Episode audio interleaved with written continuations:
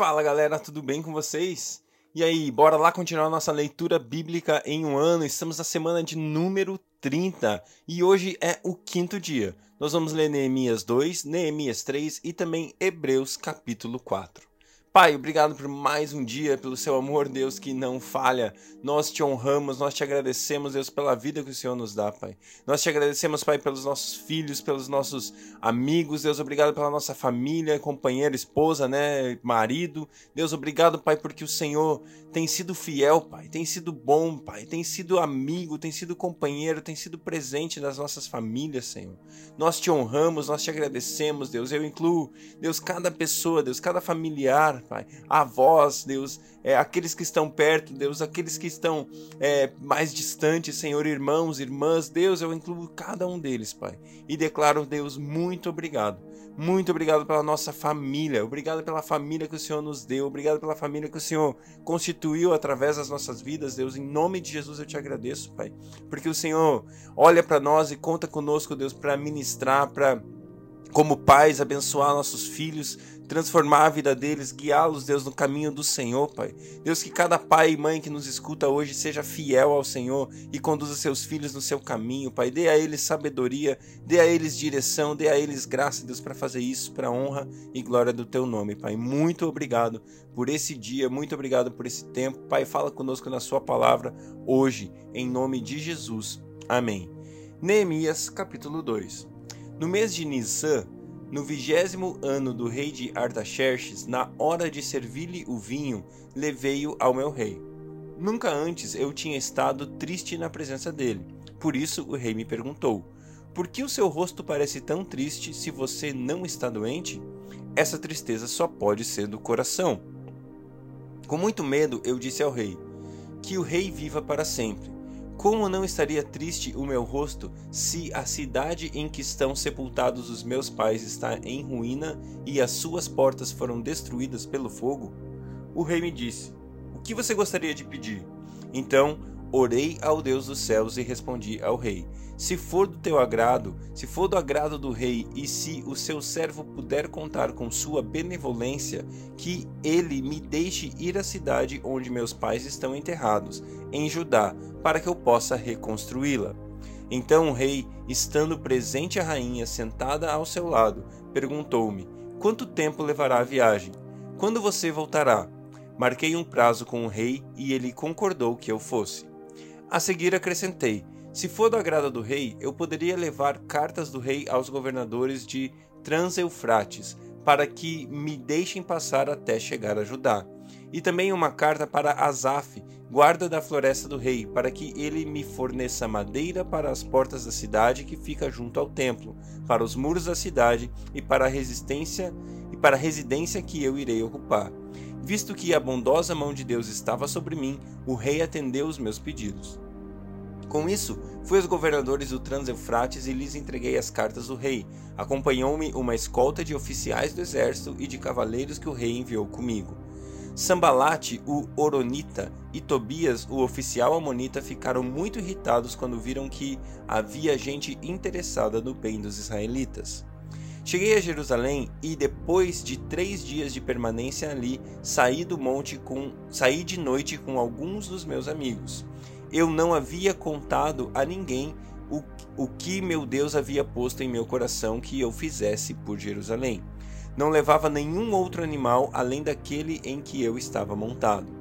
De noite saí pela porta do vale na direção da fonte do dragão e da porta do esterco. Examinando o muro de Jerusalém que havia sido derrubado em suas e suas portas, que haviam sido destruídas pelo fogo, fui até a porta da fonte e do tanque do rei, mas ali não havia espaço para o meu animal passar. Por isso subi o vale, ainda de noite, examinando o muro. Finalmente voltei e tornei a entrar pela porta do vale. Os oficiais não sabiam aonde eu tinha ido ou o que eu estava fazendo, pois até então eu não tinha dito nada aos judeus, aos sacerdotes, aos nobres, aos oficiais e aos outros que iriam realizar a obra. Então eu lhes disse: Vejam que situação terrível em que estamos. Jerusalém está em ruínas e suas portas foram destruídas pelo fogo. Venham, vamos reconstruir os muros de Jerusalém para que não fiquemos mais nessa situação humilhante. Também lhes contei como Deus havia sido bondoso comigo e o que o rei me tinha dito. Eles responderam: Sim, vamos começar a reconstrução, e se encheram de coragem para a realização desse bom projeto. Quando, porém, Sambalate, o Oronita, Tobias, o oficial amonita, e Gesem, o árabe, souberam disso, zombaram de nós, desprezando-nos e perguntaram: O que vocês estão fazendo? Estão se rebelando contra o rei? Eu lhes respondi: O Deus dos céus fará que sejamos bem-sucedidos. Nós, os seus servos, começamos a reconstrução, mas no, mas no que lhes diz respeito, vocês não têm parte nem direito legal sobre Jerusalém, e em sua história não há nada de memorável que favoreça vocês. Glória a Deus pela sua palavra. Neemias, aqui ele começa a reconstrução. E eu hoje acabei orando sobre famílias, sobre padrões, sobre estabelecimento de pais, abençoando os seus filhos, é, guiando seus filhos na palavra, ensinando seus filhos a seguirem a Deus. E, gente, isso é tão fundamental. Isso é tão importante, sabe? É, quando eu e você, como pais, como pai, como mãe, nós não construímos, nós não abençoamos, nós não ensinamos os nossos filhos, nós estamos deixando a nossa casa assim como Jerusalém estava, sem muros, sem proteção, aberta a qualquer inimigo, a qualquer flecha, a qualquer vontade das trevas contra a nossa casa. Eu não sei você, mas eu como pai, eu me tendo como protetor da minha casa. Eu me vejo como alguém que é responsável por instruir meus filhos. Sabe? E eu espero que você também, você também mãe faz parte disso. Nós como é, núcleo familiar, como pai, como mãe, nós devemos ensinar nossos filhos. Nós devemos levantar os muros, nós devemos construir os limites, nós devemos estabelecer os padrões. Os muros falam de limites, falam de padrão, falam de reinado, falam de governo, falam de, de proteção, sabe? Como eu e você temos feito a proteção dos nossos filhos, como eu e vocês temos cuidado dos nossos filhos. Essa é a palavra para mim, isso é que eu entendo aqui em Neemias, focando especificamente na nossa família. Claro que a gente pode pensar em igreja, a gente pode pensar em governo, a gente pode pensar em coisas muito maiores, mas eu queria que você focasse na sua família. E eu te pergunto, como é que estão os muros da sua casa? Neemias 3. O sumo sacerdote Eliacibe e os seus colegas sacerdotes começaram o seu trabalho e reconstruíram a porta das ovelhas. Eles a consagraram e colocaram as portas no lugar. Depois construíram o muro até a torre do Sem, que consagraram e até a torre de a Ananeel. Os homens de Jericó construíram o trecho seguinte. Isacur, filho de Inri, construiu logo adiante. A porta do peixe foi reconstruída pelos filhos de Asenaá. Eles puseram os batentes e colocaram as portas, os ferrolhos e os, as trancas no lugar. Meremote, filho de Urias, neto de Acós, fez os reparos no trecho seguinte. Além de Mesulão, filho de Berequias, neto de Meza, Mezebe, Mezezabel, fez os reparos e, ao seu lado, Zadok, filho de Baraná, também fez os reparos. O trecho seguinte foi reparado pelos homens de Tecoa, mas os nobres dessa cidade não quiseram se juntar ao serviço, rejeitando a orientação dos seus supervisores. A porta Gessana foi consertada por Joiada, filho de Passeia, e por Mesulão, filho de Besodias. Eles puseram os batentes e colocaram as portas, os ferrolhos e as trancas no lugar. No trecho seguinte, os reparos foram feitos por Melatias e Melatias de Gibeon e Jadon de Meronote, homens de Gibeon e de Mispa, localidades que estavam sob a autoridade do governador da província de Transeufrates. Uziel, filho de Araías, um dos ourives, fez os reparos no trecho seguinte, e Ananias, um dos perfumistas, fez os reparos ao seu lado eles reconstruíram Jerusalém até um muro largo. Refaías, filho de Ur, governador da metade do distrito de Jerusalém, fez os reparos do trecho seguinte. Ao seu lado, Gedadias, filho de Arumaf, Arumaf, fez os reparos em frente à sua casa. Atus, filho de Azebnias, fez os reparos ao seu lado.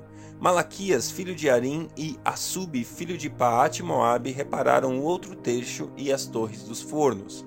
Salum, filho de Aloes, governador da outra metade do distrito de Jerusalém, fez os reparos do trecho seguinte com a ajuda de suas filhas. A porta do vale foi reparada por Anum e pelos moradores de Zanoa. Eles a reconstruíram e colocaram as portas, os ferrolhos e as trancas no lugar. Também repararam 450 metros do muro até a porta do esterco.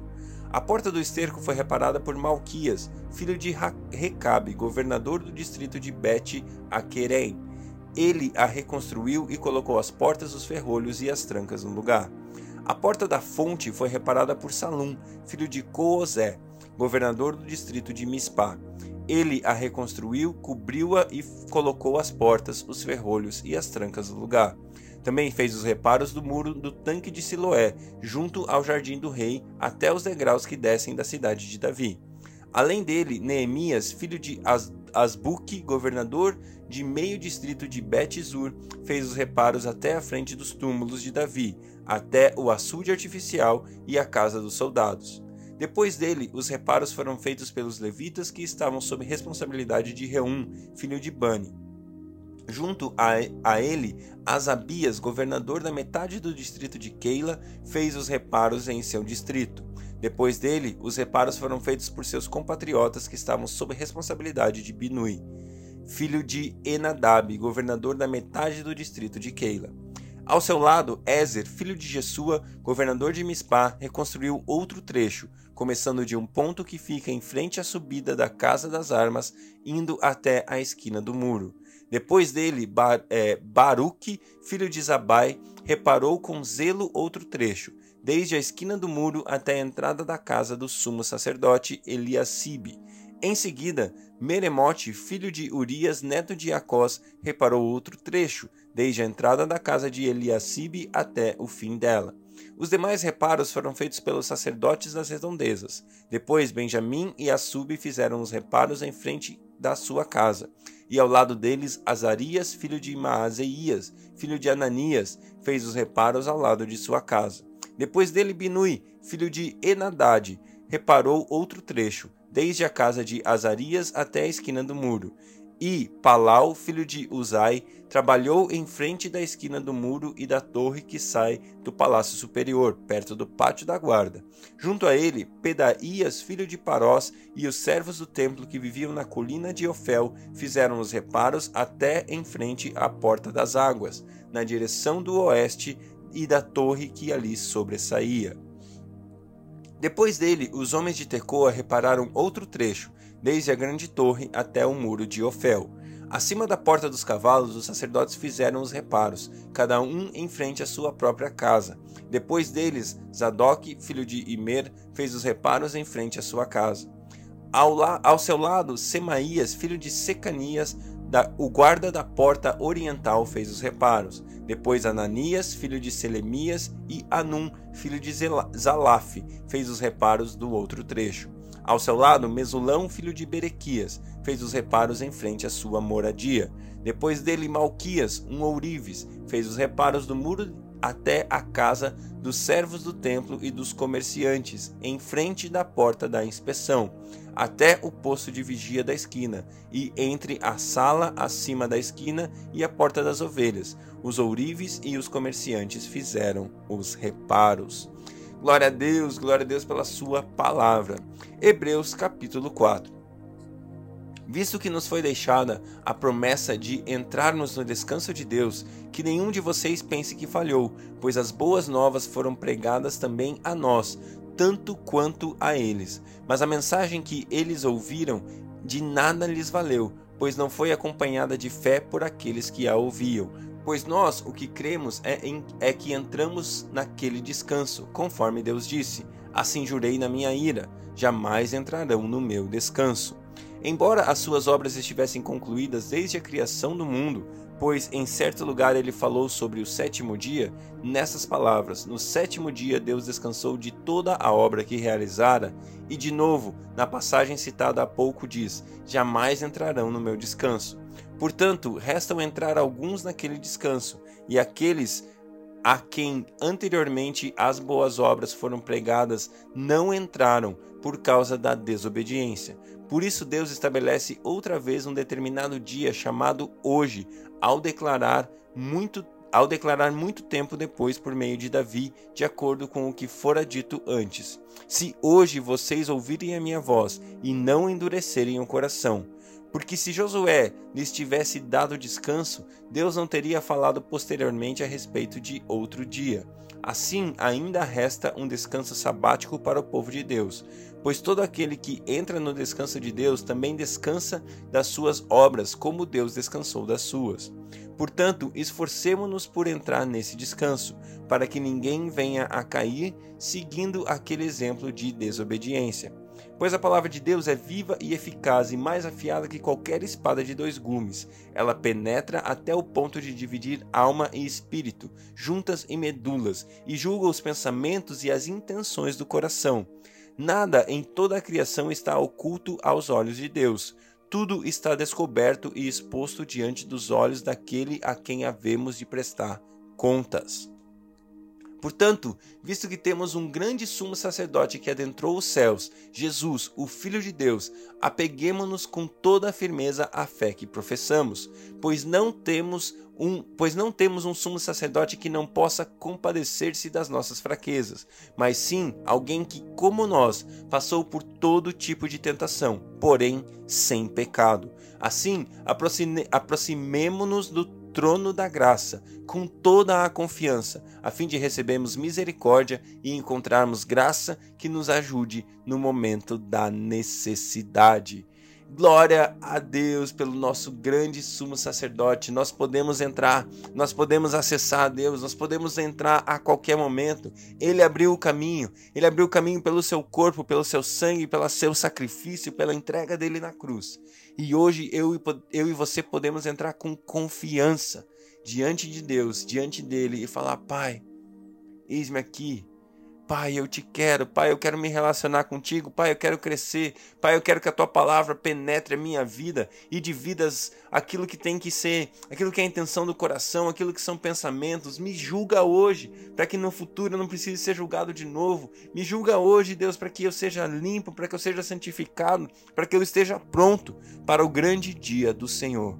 Que seja assim na sua vida hoje, que você entre hoje mesmo na presença do Pai, sabendo que Jesus preparou um caminho para que você possa entrar com confiança, sabendo que quando você ora, o Pai te ouve. Quando você ora, o Pai te responde. E Ele é fiel para fazer infinitamente mais daquilo que eu e você podemos pedir, pensar ou imaginar. Que Deus abençoe seu dia e até amanhã.